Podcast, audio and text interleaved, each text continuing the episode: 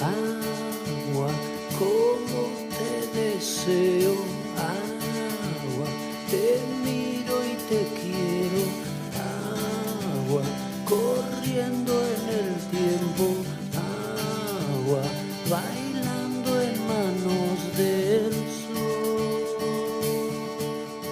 ¿Qué tal? Hoy estamos en el segundo podcast de ID Joven.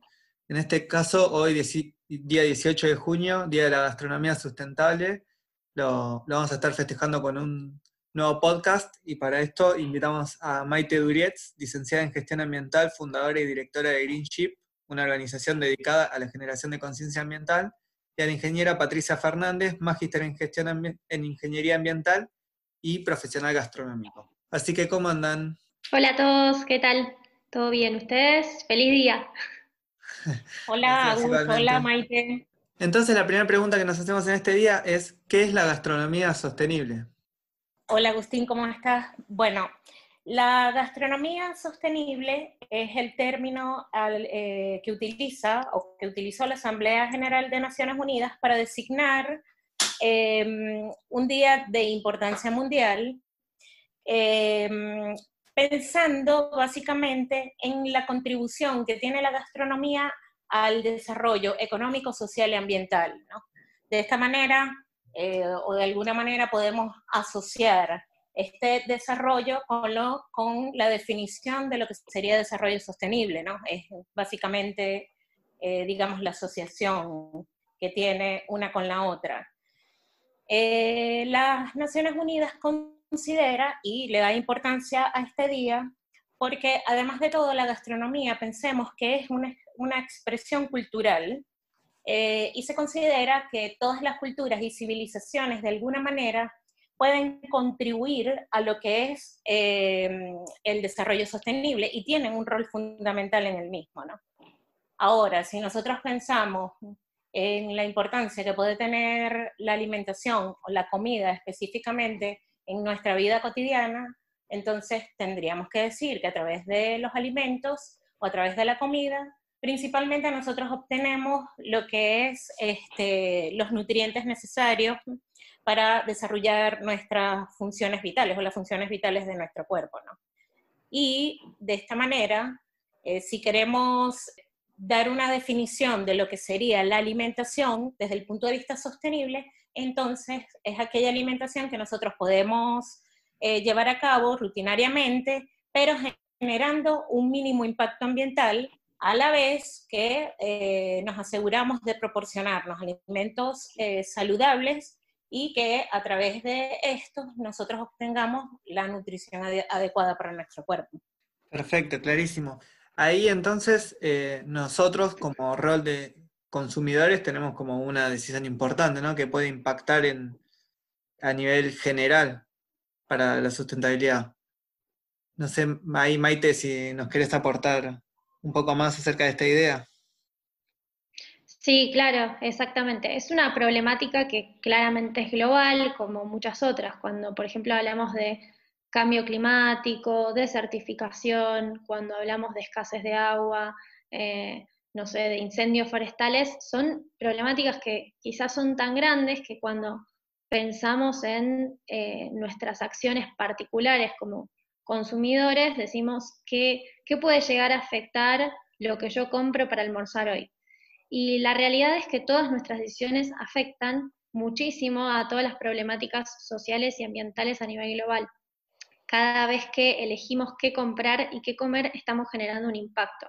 Tenemos que empezar a mirar un poquito para atrás y, ser más conscientes en eh, cómo se produjo, cómo fue transportado, cómo fue almacenado y qué uso le vamos a dar a eso que, estamos comprando. ¿no? Eh, nosotros siempre que, buscamos transmitir soluciones que tengamos a nuestro alcance como consumidores, la primera estrategia que, le proponemos a la gente es la que llamamos cómo llegó a mi plato, que consiste básicamente en esto que te decía, de ser conscientes de la historia de cada producto. Y nos concentramos mucho en, este sentido, eh, además en la producción, el almacenamiento y demás, en el transporte. En la fase del transporte se ven eh, impactos muy claros. Si vos compras un producto que se transportó hasta el lugar donde vos lo compraste en tren no es lo mismo que si se transportó en avión. Los aviones generan muchísimas más emisiones de gases de efecto invernadero que un tren o alguien que vino en bicicleta desde su huerta a, darte el producto que compraste, ¿no? Entonces, eh, en este sentido hay una actividad que, que, está muy buena, a mí me sirvió un montón para volverme más consciente, que es ir a tu heladera, ir a tu alacena y agarrar y fijarte de dónde viene ese producto que compraste, donde dice eh, el origen, y capaz que está acá a 20 kilómetros y compraste el local, digamos, eh, y capaz que vino del otro lado del mundo, o sea, vino de, Asia. Y eso tiene que tener un impacto gigante, además de que probablemente sea un producto bastante barato, muchas veces son productos baratos aunque vengan del otro lado del mundo, y ahí es donde decimos, ¿dónde están esos costos ocultos, no? Eh, ¿Por qué es tan barato esto si vino de tan lejos y tuvo que venir en un avión, por ejemplo? Probablemente esos costos ocultos estén en degradación ambiental o condiciones de trabajo muy, muy, muy malas. Claro. esta es una primera decisión que puede tomar cada uno que consume, ver cuál es el lugar de origen, ver si hay una cooperativa de trabajo atrás, ahora que también hay mucho mercado que se empieza a generar de manera agrosostenible. ¿Y qué otros tips, por ejemplo, podría tener una persona que quiere empezar a tomar decisiones de manera más consciente? Bueno, eh, hay muchísimos tips, yo les puedo decir algunos. Eh, comprar orgánico es una muy buena idea eh, a, nivel sustentabilidad, siempre que tengamos la posibilidad, obviamente, a veces es más caro, a veces no, no es no, es accesible porque no está en todos los mercados. Comprar local, como decíamos antes, comprar de temporada, que va a favorecer tanto a nuestra salud como, como al, al, ambiente desde el punto de vista de la producción, de los aditivos que se usan para la conservación de alimentos, que muchas veces son contaminantes y no son buenos para la salud. Eh, otra cosa que habría que tener en cuenta es eh, si esa producción de los alimentos fue éticamente, eh, socialmente ética, digamos, eh, si, las condiciones de trabajo de las personas que participaron en la producción de ese alimento eran buenas, si reciben un salario adecuado y demás, ¿no? Y otro que es medio polémico, quizá, es el, consumir menos carne. que bueno, yo entiendo que no todos estamos preparados para esto. Yo pienso que ser vegetariano es una muy buena idea por un montón de razones, pero entiendo que no todos estamos como para implementarlo ya mismo. Eh, y la ONU propone una alternativa que me pareció bastante buena, que se llama la Flexitarian Diet.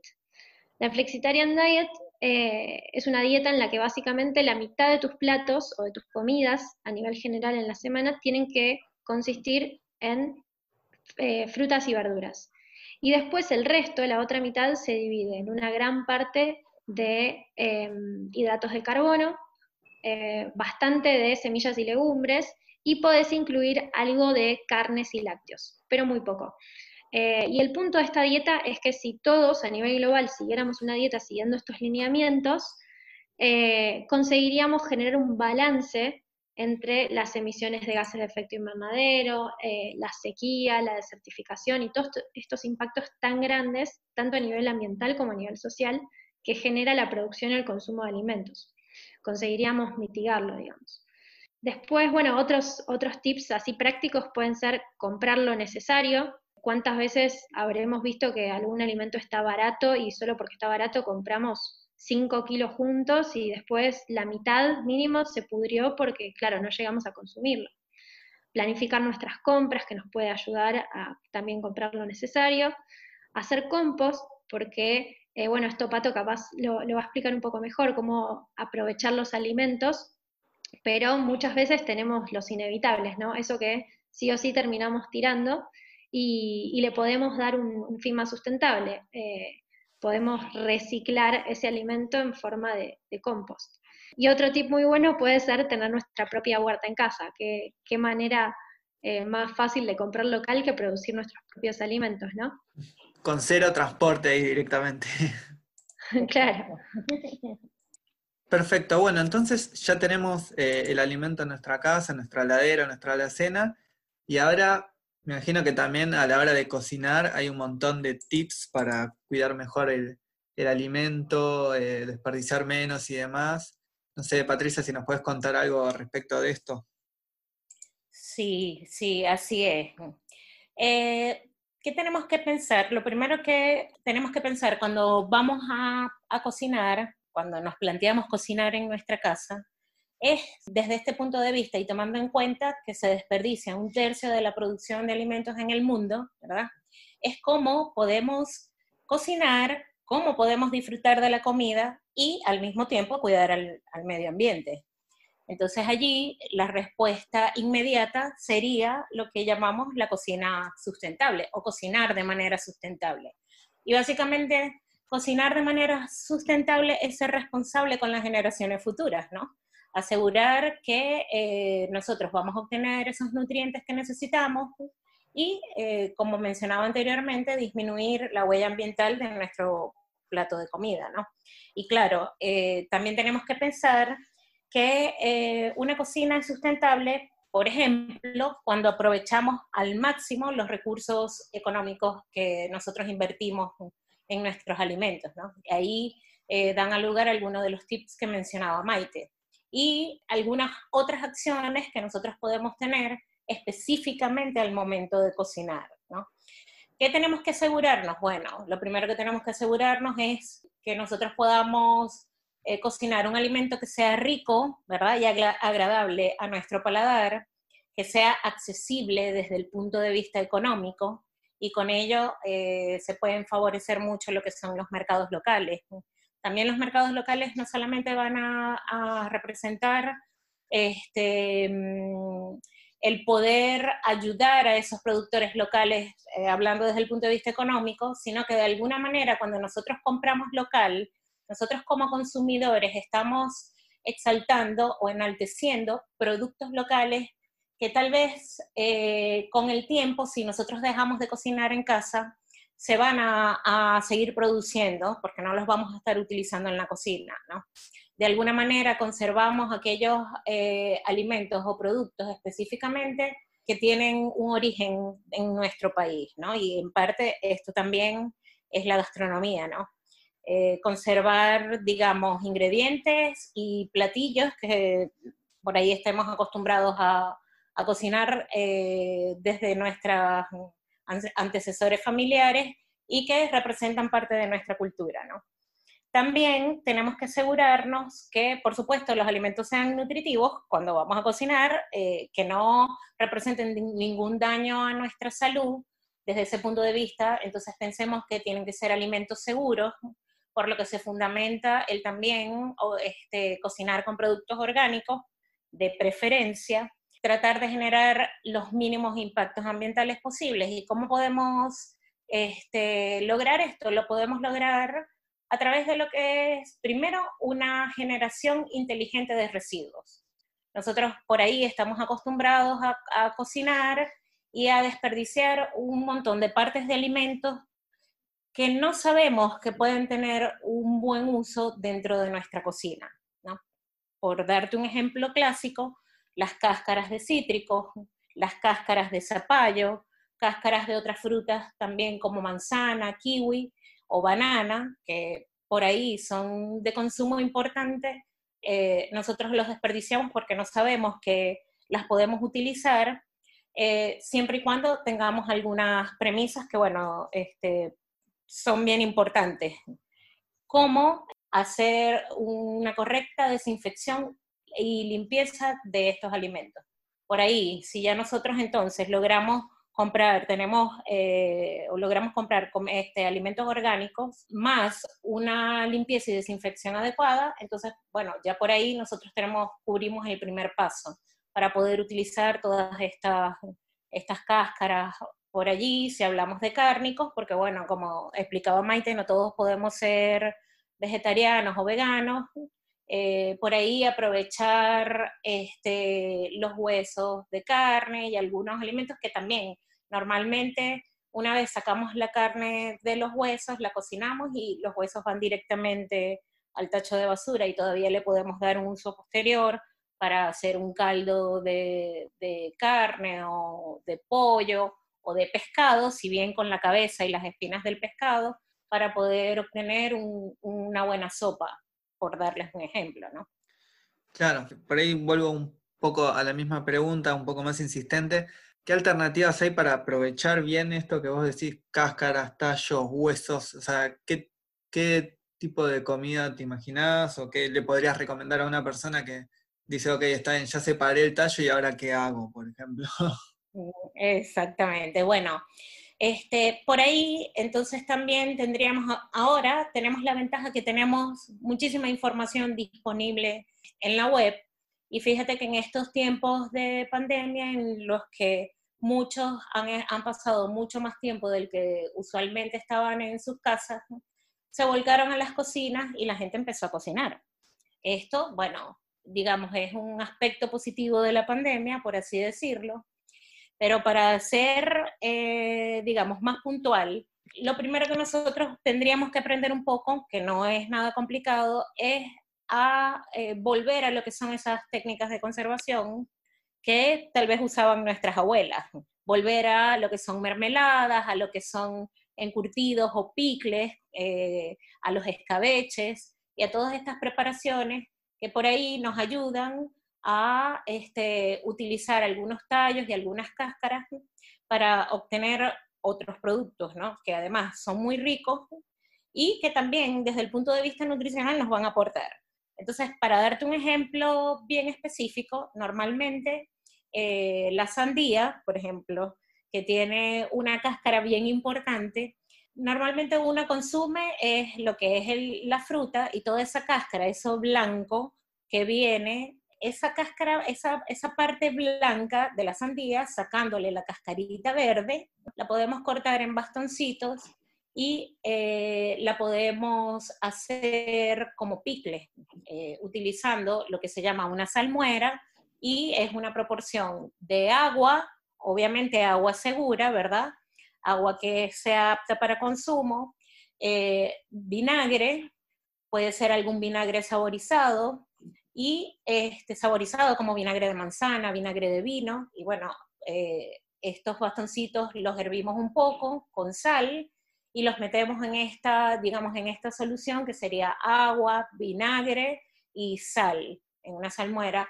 Los metemos en un frasco bien limpio y desinfectado y los conservamos. ¿Y para qué nos puede servir? Bueno, nos puede servir básicamente este, como complemento, así como utilizamos los picles de pepino, por ejemplo, para comer en una hamburguesa o para comer en, este, con una picada, o como acompañante, como salsa, eh, con una salsa acompañante en algún plato de vegetales o de carnes, ¿no?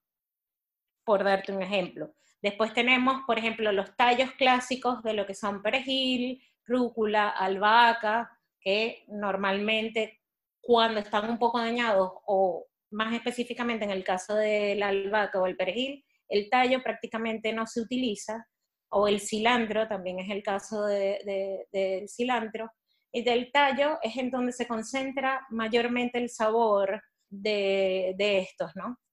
Entonces, si nosotros, por ejemplo, los procesamos y eh, lo incorporamos a alguna masa eh, de pan o, alguna harina para preparar pan, nosotros vamos a tener panes saborizados.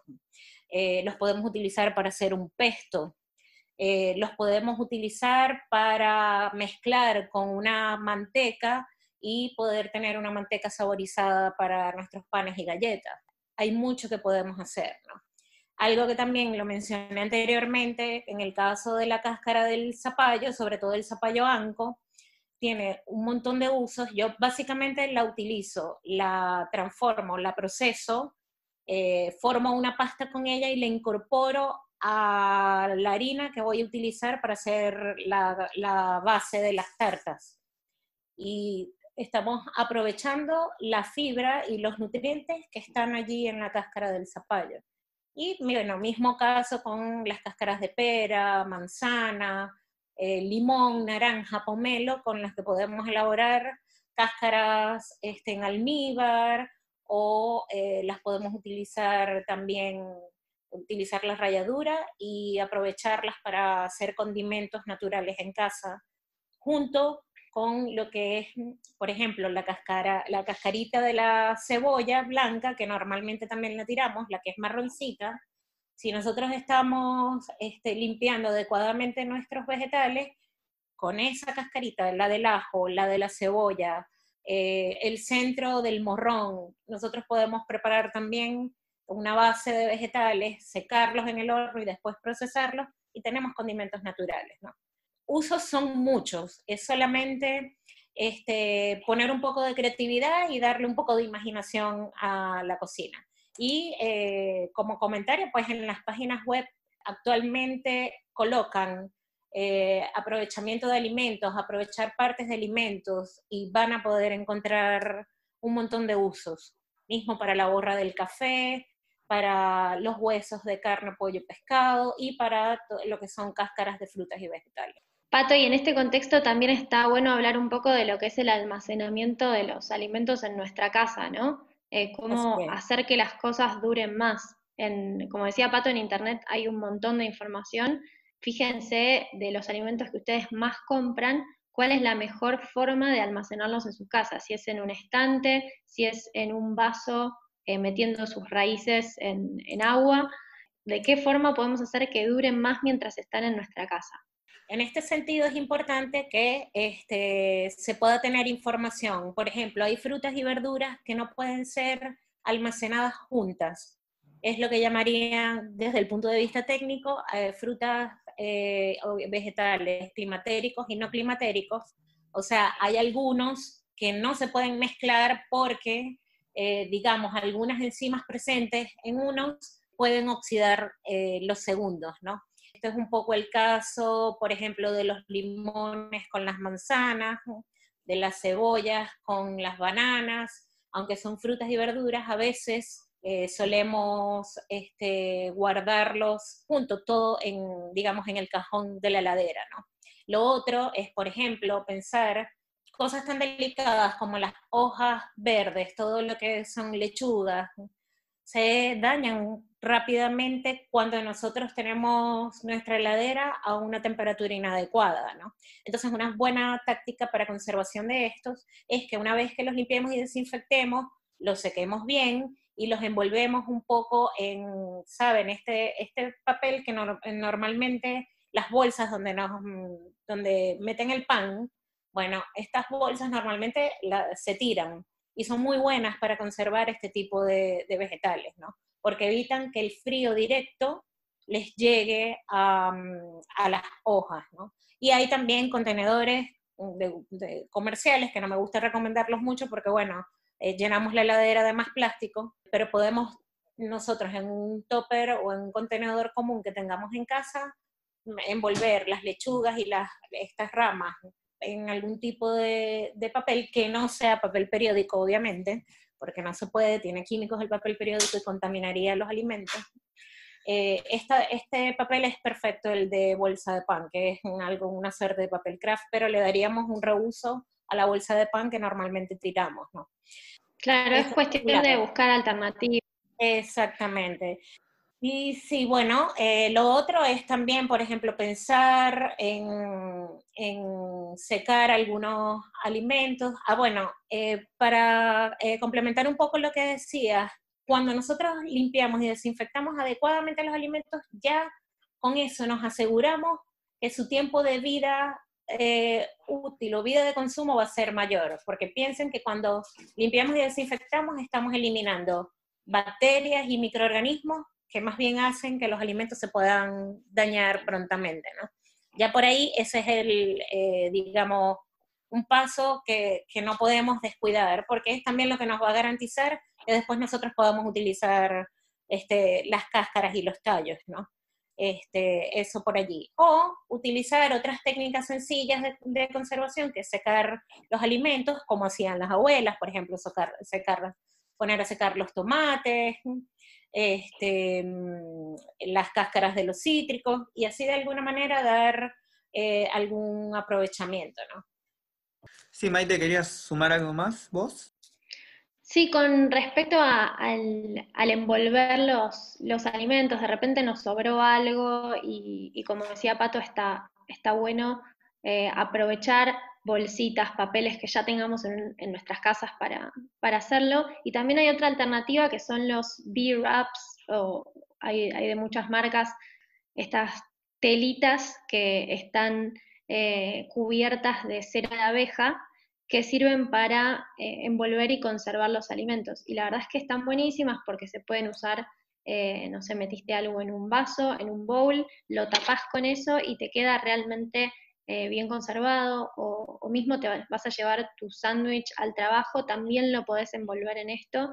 Y, es lavable, lo secás, lo podés volver a usar y una vez que se le fue toda la cera, que es lo que ayuda a poder cerrarlo y conservar el alimento, podés volver a encerarlo y volver a usarlo. Ahí estás generando mucho menos desperdicio, no estás usando plástico, eh, está favoreciendo a nivel ambiental eh, muchísimo. Genial.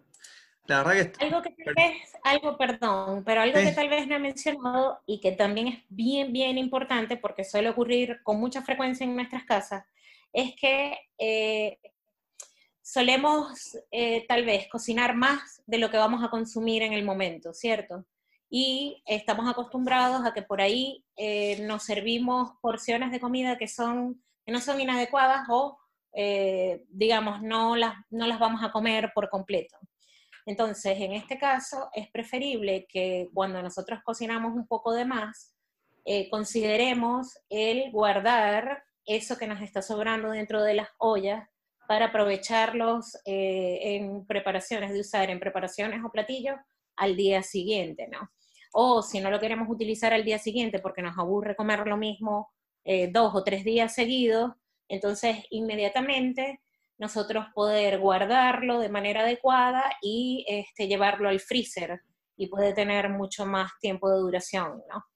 Eh, ¿Qué es lo que tenemos que evitar? Bueno, justamente eh, llevar a nuestro plato porciones de alimentos que no vamos a consumir, porque una vez están en contacto eh, con nuestra saliva, ya lamentablemente eh, lo más que podemos hacer con estos alimentos es compostarlos, los que tengan posibilidades de ser compostados, ¿no?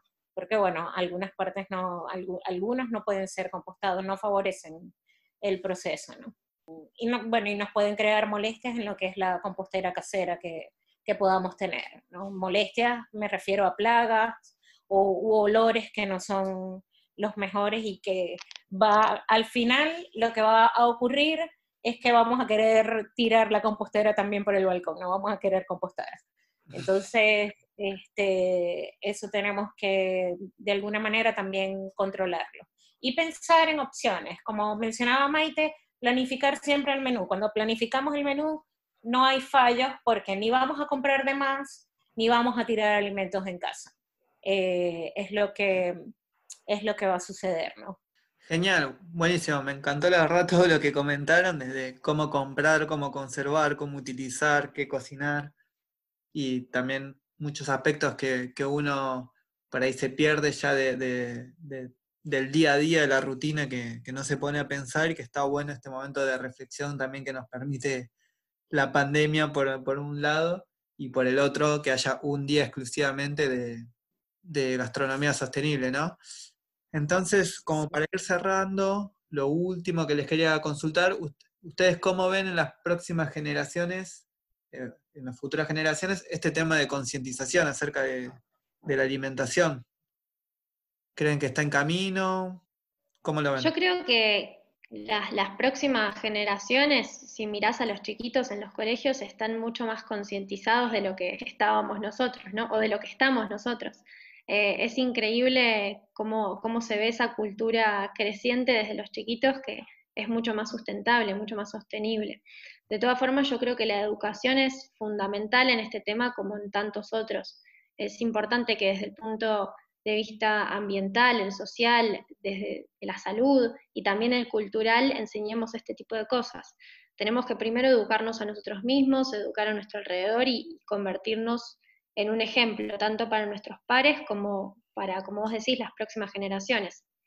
Eh, hay que mirar bien en nuestro ámbito de trabajo, en el colegio, eh, en el club y pensar qué es lo que podemos aportar, qué sabemos y podemos compartir, qué iniciativas o cosas podemos proponer en esos ámbitos para promover una mejor alimentación y evitar esta pérdida y desperdicio de alimentos del que hablamos. Y en este punto eh, me gusta mucho destacar la importancia de la educación informal, además de que de, la importancia de la educación de estas cosas en, el colegio o en las universidades, eh, está buenísimo darle importancia desde casa, porque las palabras, los, los contenidos, las creencias que se aprenden desde chicos son las que después terminan por definir el comportamiento de cada uno de nosotros. Siempre me gusta en este contexto eh, repetir una frase, Pato ya debe estar cansada de escucharme, pero que todos debemos conocer, que es, vivieron felices y comieron perdices, como terminan muchos de los cuentitos que conocemos, y, y realmente siempre dice, comieron perdices, nunca comieron ni brócoli, ni tomate, ni cebollas, siempre comieron perdices. Entonces, esto de alguna forma nos condiciona, nos condiciona mentalmente, culturalmente. Creo que tenemos que enseñarle a nuestros hijos, primos, hermanitos a cocinar, a valorar la comida, a entender de dónde viene y cómo fue producido y a elegir sabia y responsablemente. Sí, y bueno, para cerrar, yo te diría que sí, obviamente la educación, eh, digamos, la educación en casa eh, que sería, la mencionaríamos como la educación no formal, es este, fundamental. Eh, los chiquitos van a repetir los comportamientos de los grandes y en ese sentido uno se acostumbra a que, o la enseñanza es aprovechar los alimentos en pleno o darle el conocimiento a los más pequeños de la casa, cómo, cómo es el recorrido desde que un alimento es eh, cosechado y llega a nuestro plato y le creamos esa conciencia, obviamente este, ellos lo van a, llevar como forma de vida, como hábito, ¿no? Si bien, eh, y esto ya sí, este, con esto me gustaría a mí, digamos, cerrar, si bien eh, hemos hablado de que la comida es una necesidad básica porque nos nutre el cuerpo, ¿quién no disfruta solamente el recordar, por ejemplo, entrar a la cocina de la abuela y oler la salsa de pasta o la torta que siempre preparaba la abuela para esperarnos, ¿no? Digamos, la gastronomía no es solamente, por eso es sostenible, porque no es solamente em, la comida en el sentido estricto que nutre el cuerpo, es la que de alguna manera también nos une socialmente, nos trae recuerdos, este, así que no es posible que algo que tiene una connotación cultural tan importante se vaya a transformar en una amenaza para nuestro futuro, cuando eh, básicamente la podemos transformar en una oportunidad de desarrollo sostenible, ¿no? Y nosotros que somos como el último eslabón de la cadena, como consumidores, este, aun cuando no hacemos el mayor peso porque no somos industria o porque no somos este, cadena de restaurantes, las acciones nuestras pesan porque al fin y al cabo somos consumidores y también, eh, digamos, de alguna manera ejercemos presión sobre esos alimentos que nosotros queremos consumir y queremos comprar. Así que bueno, por ahí tenemos decisiones importantes que tomar. Claro, en ese sentido, eh, yo siempre digo que hay que considerar nuestra compra como un voto. Eh, cada vez que estamos comprando algo, sea un alimento o sea una prenda de ropa, cualquier cosa, como desde el papel de consumidores, cada compra que hacemos es un voto tanto a la marca como al producto que estamos comprando. Por eso, para ser consumidores responsables tenemos que informarnos y saber de dónde viene ese producto, cómo fue producido, qué impactos tiene toda su producción y, su uso y descarte.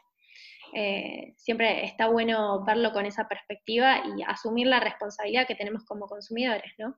Genial, la verdad me encantó todo lo que dijeron, aprendí un montón eh, me parece que es un muy buen cierre. Eh, muy contentos desde ahí Joven de, contar con ustedes dos. Y obviamente invitados a cualquier próxima charla que, podamos hacer, eventos, por ahí cuando nos podamos reunir seguramente, y seguir difundiendo esto de la gastronomía sostenible, el cuidado ambiental y todo lo que nos ayude a conservar mejor el planeta y, y tener otras expectativas del futuro más positivas. Sí, gracias. Muchas gracias, por la oportunidad. Está buenísimo, está buenísimo todo lo que hacen. Muchas gracias.